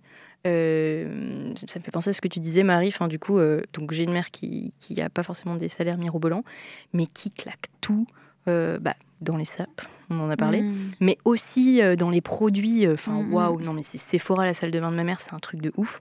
Genre, euh, il y a vraiment trop plein de trucs et des trucs en plus qui ont l'air de coûter quand même assez cher. Et je pense que les premiers. Ouais, je devais m'acheter des, des trucs, mais ch- enfin, cher. Je sais pas, mais pareil, mettre 30 balles dans une crème de jour, je pense que pour moi, c'était. Bah ouais, c'est ce prix-là qu'il fallait mettre, quoi. Mm. Parce que bah, ma mère me disait, bah, faut t'acheter des bonnes crèmes et tout. Sauf qu'il n'y avait pas l'argent. Bon, la vie faisant, je pense que j'ai commencé, bah, du coup, par ces lectures-là, à m'intéresser à tout ça et à lister, en fait, ce que j'achetais et combien je mettais dedans. Et est-ce que j'en avais vraiment besoin ou pas Et année après année, en fait, je me rends compte qu'il y a plein de choses qui jardent de la liste. Euh, en tête d'épingle, l'épilation. Ah oui, Aujourd'hui, ça m'arrache la gueule de dépenser des thunes dans l'épilation. Euh, je m'épile pas les deux tiers de l'année. Et euh, avant, j'allais chez l'esthéticienne, quoi. Et c'était toutes les parties. Et, voilà, et pareil, j'ai été éduquée là-dedans. On n'a pas de thunes, mais tu ne Ouais. traces pas à quoi ma fille, c'est c'est l'esthéticienne, quoi. Et du coup, euh, je pense que ça, c'est un truc que j'ai, je me suis forcée, quoi, à lister et à, me, et à avoir des chiffres devant les yeux et à me dire, putain, mais c'est pas possible, quoi. Quand je vois mon copain qui doit s'acheter une crème hydratante. c'est ça. Et, et, en- et de me rendre compte que j'en avais pas forcément oui, besoin. moins, il en a une, quoi, euh, c'est clair. que, bah, en fait, des fois, même sans masque, sans. En fait, mes cheveux n'étaient pas forcément mieux ou pire. La crème hydratante, un peu, mais bon, j'ai pas besoin non plus de mettre des trucs hyper chers. Et d'essayer de déconstruire ça. Donc, ça, je pense que ça a été un, un, bon, un bon soulagement aussi. Et sinon, bah, euh, ouais, hum, resto, euh, bar. euh, et beaucoup de cadeaux pour mes potes aussi. Ça, ça a été euh, la, la découverte de cette année. Chose que je chiffrais pas vraiment. Enfin, jusqu'ici, je crois que je chiffrais pas vraiment. Franchement, ça fait que quelques mois que j'ai mes histoires de tableau Excel et tout. Voilà. Mais euh, et je, je mettais beaucoup trop d'argent dans, dans mes, mes potes. je vous kiffe, mais, euh, mais juste euh, maintenant, je vous ferai des dessins à la main, quoi. Enfin, Mhm. ça sera plus, plus économe. Et euh, justement, ce que tu disais sur le. Bah, en fait, on, en revient toujours au même sujet c'est toutes les injonctions, la publicité, la construction sociale de ce que c'est être une femme, une, vraie femme, donc euh, le soin, etc. Euh, ça, me fait. Le lien est peut-être un peu bizarre, mais bon, on, avait dit qu'on l'évoquait, donc je- je- j'embraye là-dessus. C'est le côté. Bah, très euh, encore une fois très euh, très paradoxal de il faut faire attention il faut enfin voilà on va pas mettre n'importe quoi sur notre corps. Enfin il y a beaucoup de trucs qui nous poussent à acheter des trucs qui sont d'ailleurs pas forcément bien hein. voilà on se fait un peu avoir aussi. Et euh, et aussi tout ça pour plaire aux hommes. Enfin dans la dans l'histoire de, de plaire aux hommes qui peut aller jusqu'au côté j'y viens je tire le fil euh, de euh, l'image de la femme michto. C'est-à-dire qui se fait belle qui utilise, euh, voilà, qui a, qui a besoin d'argent et qui se fait belle et tout ça pour séduire les hommes et qui est du coup attirée euh, par des mecs qui ont de la thune. Parce que, euh, et uniquement, enfin, qui sort avec des mecs, euh, c'est ça un peu le stéréotype. hein, elle n'est pas qui- attirée, mais en tout cas, elle enfin, attire. qui, des- qui attire les mecs qui ont de la thune et qui, qui va chercher, en fait, euh, qui s'intéresse aux La mecs que, parce que voilà, que parce qu'ils ont de la thune. Euh, on en parle de ce stéréotype-là, on en parle là-dessus. Marie, ouais. tu- Ah, non, je sais pas, Euh, j'avais l'impression que tu. Ah non, non, j'étais très étonnée de cette transition. parce que moi, j'étais toujours sur les crèmes et le fait que les mecs ne mettent pas de crème, ça m'énerve. Parce que pour moi, crème, ça paraît in- inconcevable de pas mettre de crème. Et donc, euh, tu vois, genre, mais après, moi, ce qui m'agace aussi maintenant, c'est que du coup, pour équilibrer la balance, ils ont dit, ils, ils créent toute cette, cette mythologie. Je vais y revenir à Oui, ton oui, truc, t'inquiète. Mais toute cette mythologie de, il n'y a pas que les femmes qui ont le droit de mettre de la crème sur leur gueule. Et donc, ils en profitent pour vendre des crèmes hyper chères aux mecs. Comme si, jusque-là, on avait eu un marketing, euh, privilège. ouais, ça. Comme si ça avait été un privilège Ouais, que euh, on passe des heures dans la salle de bain. C'est, tu sûr, vois, genre. du euh, marketing, tu vois, et genre, donc, euh, euh, vous aussi mettez une crème super chère euh, à la peau, enfin, en, en peau de caviar, en peau de cul de caviar, quoi. Genre, mais non, en fait. Mais à la bière, quand même, pas aux fleurs d'hibiscus. non, tu vois. noir, elles sont, elles sont noires, elles sont vert foncé, elles sont genre euh, ouais, Viril, hyper simples. le bitume. Ouais, ça sent le chèvrefeuille. Ça sent le ouais, tout à fait. Donc oui, euh, je pense que ta transition visait à aborder le sujet Oui. des sugar baby, sugar De daddy. tout ça, tout, tout, oui. Oui, bah, voilà, oui, pas très bien je, fait. Je trouve très intéressant. Toi, tu as utilisé le terme vénal euh, euh, dans ta chronique, Fiona. Moi, j'ai utilisé le terme michto. J'avais réfléchi aussi à vénal. Je trouve que c'est vénal, il est très intéressant parce qu'il est très souvent utilisé au féminin. Et donc, effectivement, on a construit cette espèce de mythologie que les femmes sont, en ont toujours après l'argent des hommes. Elles en ont après mon argent.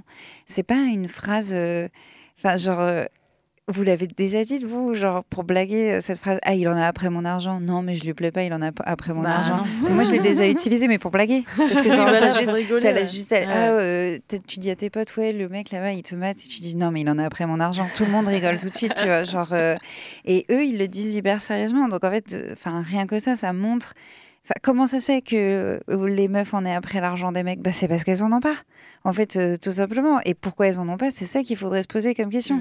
Euh, donc, euh, enfin, c'est évident qu'on va pas courir. Je sais, je reviens encore à lui, après Philippe Etchebest, si on avait de la thune. Évidemment que non. On ne coucherait pas avec Philippe Etchebest. Évidemment que non. Et oui, je suis obsédée par Philippe Etchebest. Parce que je compte le mettre dans notre, dans, dans notre jeu des qui sera un agresseur en Ah, 2024. On en parlera en décembre. Je compte bien en parler en décembre. Donc voilà. Ouais, Ouais, pour rebondir sur ce qu'a dit Marie, bah, totalement en fait. Genre, euh, en fait, ce stéréotype, il repose sur une réalité quand même qui est très grave. Euh, en fait, pendant des siècles, et c'est encore le cas, euh, dans, notamment dans plein de pays, à part la France et même en France, euh, en fait, euh, pourquoi il y a certaines femmes qui, enfin, en tout cas, avant, en fait, le but d'une femme, c'était de créer, enfin, ce qu'on leur a dit, et ce qu'on leur a construit, c'était de créer une famille et d'avoir de la thune. Et comment tu avais de la thune et pouvais t'émanciper de ta famille, c'était par le mariage. Mm. Et du coup, le mariage, euh, il fallait un bon parti. Parce que le bon parti, il fallait qu'il soit riche, un minimum, qu'il ait une bonne situation, etc. Pour pouvoir. Exactement. de meuf, pouvoir euh, à la fois s'émanciper de sa famille, parce qu'en fait, tu, tu es une femme, tu n'es jamais indépendante. Soit tu viens de ta famille et tu passes vers le mari. Donc en fait, c'est ce qu'on appelle la dot, et même euh, symboliquement, voilà, c'est comme ça. Mais en fait, euh, euh, pourquoi euh, les femmes cherchaient un bon mari? C'était pour euh, en fait euh, s'émanciper de leur famille et pour à la fois, comme il y avait très peu d'accès à elles-mêmes une, une émancipation financière et culturelle et, et intellectuelle, en fait c'était aussi une façon de pouvoir euh, construire une vie euh, euh, à peu près confortable en fait. Donc en fait, ça vient pas de nulle part non plus. Euh, cette, cette, cette, et c'est encore le cas dans beaucoup de pays où en fait les femmes sont encore malheureusement très dépendantes de leur mariage et de leur alliance qu'elles font avec un homme dans un couple hétérosexuel. Mhm. Parce qu'en fait, les femmes on- sont tellement euh, peu accès à l'émancipation et à avoir un métier, à faire des études ou à, à juste avoir son propre argent et sa propre identité, sa propre émancipation, que malheureusement ça passe par le mariage et ça, vient encore de là et c'est encore le cas notamment avec le... Bon, alors c'est un peu différent mais on, peut parler des sugar baby et des sugar daddy dans le sens où euh, c'est un phénomène qui s'est créé il y a un petit moment déjà, notamment aux États-Unis, où en fait c'est des jeunes filles euh, euh, souvent étudiantes euh, qui en fait euh, aux États-Unis notamment les études c'est très très très très cher. C'est plusieurs milliers de dollars euh, par an. Et en fait euh, bah, si t'as pas les moyens euh, comment tu fais quoi? Parce que c'est juste faire des études genre euh, c'est primordial enfin primordial. C'est un luxe. Mais du coup il y en a qui arrivent à le faire malheureusement enfin en passant par euh, en étant une sugar baby. C'est à dire que tu te fais euh, payer euh, par un homme qui est euh, euh, qui est plus vieux que toi et plus beaucoup plus riche que toi et qui va euh, comment ils appellent ça te te- T'entretenir. t'entretenir voilà contre Te des soutenir, services- ils aiment bien soutenir bien sûr contre des services euh, affectifs et sexuels voilà et en fait euh, c'est quelque chose qui est assez répandu euh, partout dans le monde mais notamment dans les pays aussi européens où euh, on a un peu romantisé ça aussi genre sugar baby sugar daddy euh, pour pas dire des termes en fait de prostitution et de Bah ouais. et de domination des hommes riches par rapport aux femmes jeunes et pauvres quoi Enfin, désolée je fais un petit raccourci mais Bah oui, ils cherchent que des femmes jeunes. hein, mais en fait, euh, voilà. euh, et, puis, euh, et puis voilà, ça, ça montre à la fois la précarité des femmes, euh, pas que étudiantes d'ailleurs, hein, la précarité des femmes dans le monde du travail, dans le monde de, tout court, et à la fois la, la puissance et la domination des hommes euh, euh, face à l'argent et face au pouvoir aussi, parce que dans ce genre de relation, évidemment, c'est pas du tout une relation équitable. alors je dis pas tout le temps, hein, évidemment, aura des exceptions, mais en général, c'est pas des, relations très équitables en termes de, de domination, de pouvoir et d'affection. Et du coup,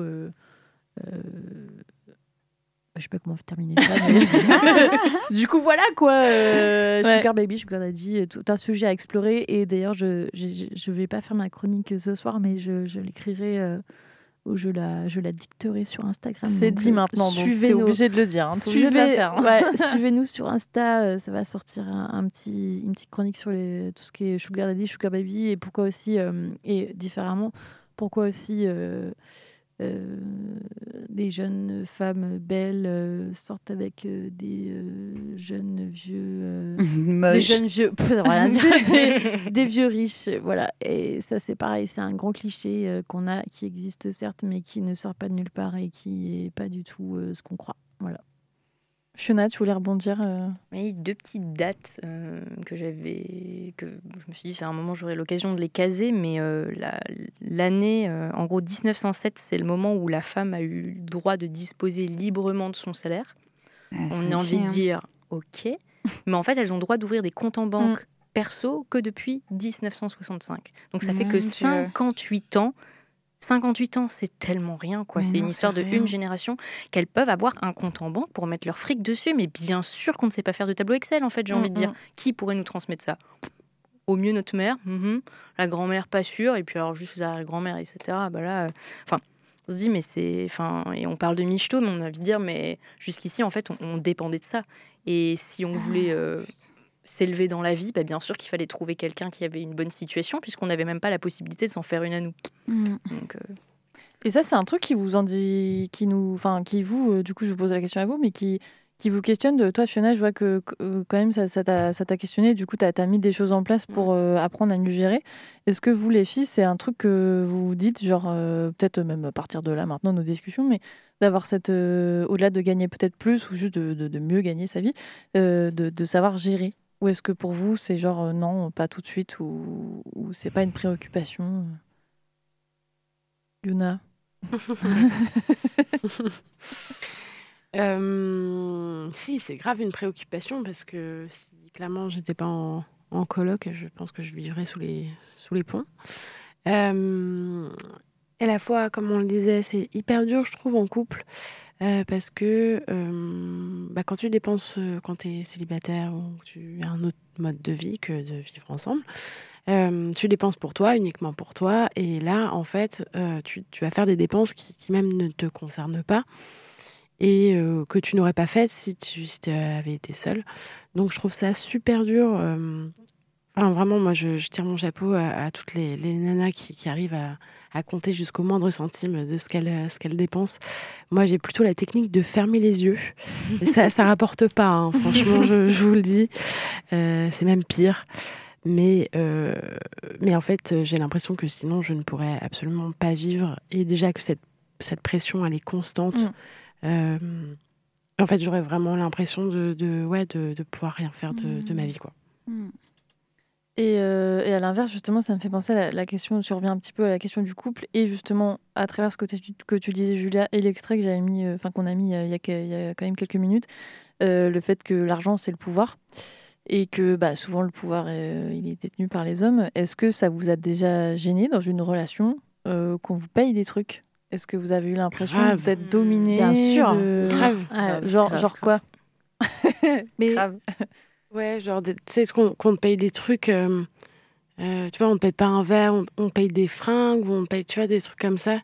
Et tu te dis, mais euh, alors, vas-y, je, je fais- c'est quoi la prochaine étape? Je fais du sexe Mm. tarifé ou vraiment, enfin, il y a un côté où, euh, en plus, quand tu as des énormes écarts de salaire, Ouais. alors moi, ça, ça, ça m'est déjà arrivé d'être avec quelqu'un qui euh, 7000 balles par mois, moi, je gagne le SMIC.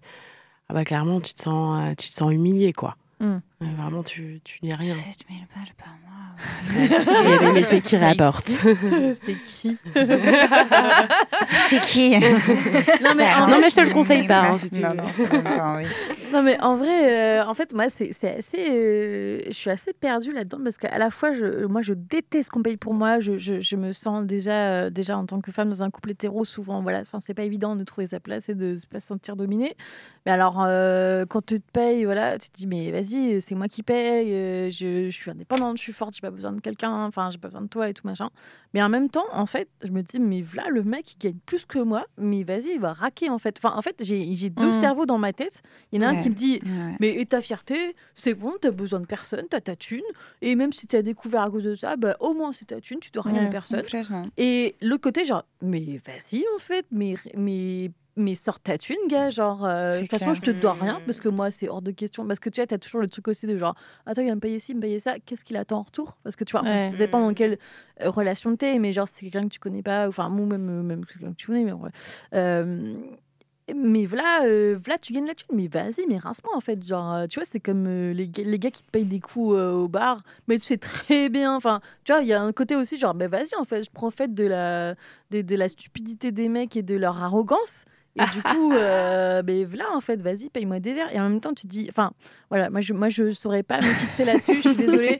Suis tellement d'accord. J'ai mon côté féministe, qui mais voilà, ferme ta gueule, c'est moi qui paye. Et, euh, et l'autre, euh, ben en fait, vas-y, euh, rince-moi, euh, t'as- plus de thunes que moi, mais vas-y, en fait. Et moi, je Mm. profite de ta thune et t'inquiète, tu vois. Genre, je peux me le payer, mais euh, si, Mais si, en si- fait, si t'es vraiment ça. trop con et que tu veux Mais le payer à ma place, tu vas-y, vois, quoi. genre le pigeon, euh, tu te dis, bah, vas-y, en fait. Genre, euh, vas-y, ton arrogance, elle a payé mon verre, et en fait, euh, voilà. Enfin, bon, bref. Toi, Marie, tu étais d'accord aussi? Ah oui, ouais, moi je me suis jamais, je me suis jamais trop retrouvée dans la situation où je, je gagnais plus que mon mec. Euh, c'est arrivé une fois, mais ses parents étaient riches, donc j'avais pas de scrupule à pas faire euh, au prorata. Euh, et je suis exactement dans la même dissonance cognitive, c'est-à-dire que j'ai une première phase où euh, je veux montrer que c'est moi la boss, et donc du coup je suis là genre non vas-y je te paye ton verre. Euh, ça dure la première tournée, et après je suis là genre en mode mais il paye jamais son verre ce chien. Mais c'est et, ça, en fait, la différence, c'est la personne que t'as en face, en fait. ouais, il pas- doit compenser ouais. un truc systémique. Et puis, je déteste... et puis il y a un truc aussi où en réalité je déteste pas qu'on me paye des trucs. Enfin, on m'a jamais payé des vêtements, des trucs. C'est juste les verres ou le resto. Euh, et sur le coup, euh, je trouve ça normal. Puis après, je, re- je déconstruis. Donc la fois d'après, je, je veux que ce soit moi qui paye, mais je veux pas que ce soit un resto plus cher. Parce que du coup, je suis là, genre, en train de tout calculer. Donc, ça me prend trop chaud. En fait, on réfléchit à un milliard de trucs euh, d'une fois à l'autre. Et d'un autre côté, j'en profite pour carjacker ce, ce sujet pour dire aussi que cette obligation de- du couple, elle coûte très cher aux célibataires aussi, en fait. Parce que toute la société est organisée par rapport au couple, au couple hétéro, bien sûr, hein, mais par rapport au couple. Et donc, en fait, euh, accéder à la propriété, avoir des appartements plus grands, avoir des avantages dans certaines professions. Alors, moi, je parle de la mienne, euh, donc euh, je suis prof, hein, bien sûr, parce que je suis une meuf, et, donc, du- et que je voulais gagner énormément de thunes. Donc, je suis allée vers une profession reconnue, respectée et très rémunérée. Et, et donc, du coup, quand tu veux bouger, quand tu veux avoir la latitude de bouger, donc d'avoir ta mutation euh, en tant que prof, ben, en fait, euh, tu peux euh, travailler dans ce qu'on appelle les établissements politiques de la ville où c'est compliqué, donc on te donne des petits points parce que c'est des zones compliquées. Tu peux avoir de l'ancienneté, mais rien ne vaut le fait d'être marié avec des enfants. Et donc, du coup, euh, ben, comme tu te retrouves en région parisienne, il y a toute une phase de ta vie où tu as le même salaire que quelqu'un qui vit euh, à Pétoche-Neuc-les-Oies, mais sauf que tu as un, un- un loyer parisien. Donc, en fait, tout ça, c'est des, de la perte de fric qui s'accumule. Sauf que, en fait, ben, moi, j'ai pas envie d'être en couple parce que les mecs euh, schlinguent et que j'arrive pas à devenir homosexuelle et du coup, c'est relou. Et donc, du coup, ben, en fait, je perds beaucoup à vivre dans une société organisée sur le couple en, en- en vivant ma, ma best life de célibataire. Et ça aussi, c'est c'est relou. Ça aussi, ça coûte cher. Ce que le couple coupe, coûte aux célibataires Mais devrait vrai, être ajouté putain, en mais plus. grave.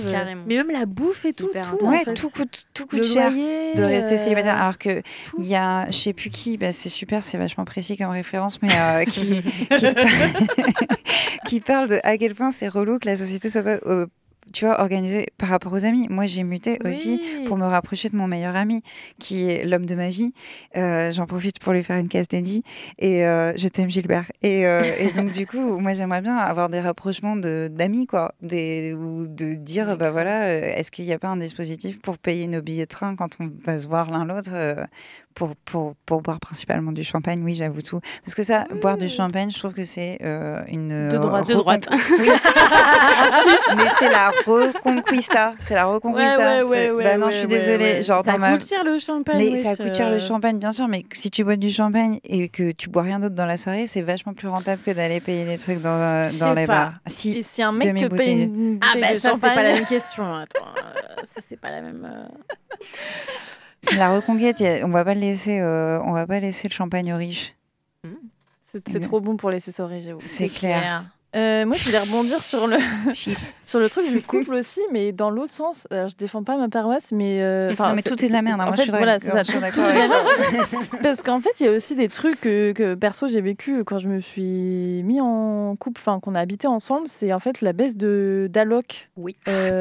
bah, on en parlait aussi avec Fiona, c'est qu'en fait, quand tu quand tu touches ta CAF toute seule ou ta bourse ou enfin je- sans doute d'autres trucs hein, mais que tu te mets en couple alors quand tu es handicapé c'est encore pire mais euh, même quand tu es quand tu valide bah en fait ton quotient baisse et tu es là mais euh, en fait Même à- euh, est annulé je- je des touche fois. pas le salaire de mon mec, en fait, voire annulé voilà en fait Ouais, c'est comme si les voire gens même tu ne touches plus. drôle de Ouais, postulat. tu ne peux plus toucher des fois tes allocations parce qu'en fait tu te, tu te mets en Ouais. couple. Tu n'es pas obligé d'être marié ni Ouais, rien. juste. Juste le mec habite chez toi, vous habitez ensemble, tu perds tes allocs. Moi, j'ai perdu Et les, 200 balles. et les Ah. impôts ouais. baissent de, du conjoint qui gagne le Oui. plus. Mm. les impôts baissent comme si ils, contribuaient à. Mais il faut être à- marié, ça, par Oui, oui, Pas mais même paxé en fait. Paxé, Ah ouais, si tu décides de faire déclaration euh, d'impôt commune, euh, les revenus de la personne qui gagne le plus baissent. Mmh. Euh, du coup, euh, ben, en l'occurrence, par exemple, c'était mon cas. euh, la seule fois où j'étais avec un mec qui gagnait moins et qu'on était paxé en déclaration d'impôt commune, euh, mes impôts ont baissé. J'étais grave contente.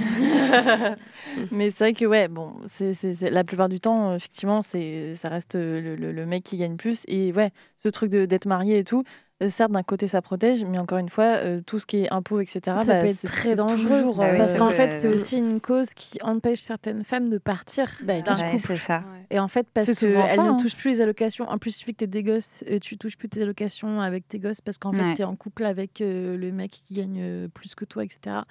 Donc en fait, ça peut Et puis tu travailles plus C'est ou tu très travailles euh, dangereux. à mi-temps, bah du coup c'est c'est très, dangereux en fait ouais. parce que tu peux pas partir ou pas aussi facilement que si tu avais encore des allocations ou si tu avais encore euh, une certaine euh, aussi euh, indépendance parce que tout est lié après enfin tu peux être lié sur plein de trucs et, euh, c'est c'est très grave en fait.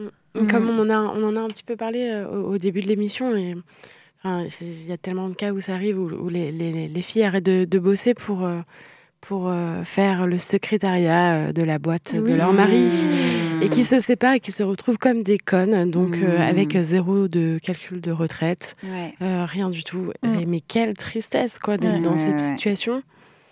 Je me dis, c'est c'est inconcevable en fait. Euh, je me dis, c'est c'est peut-être un truc du- d'une d'une autre génération.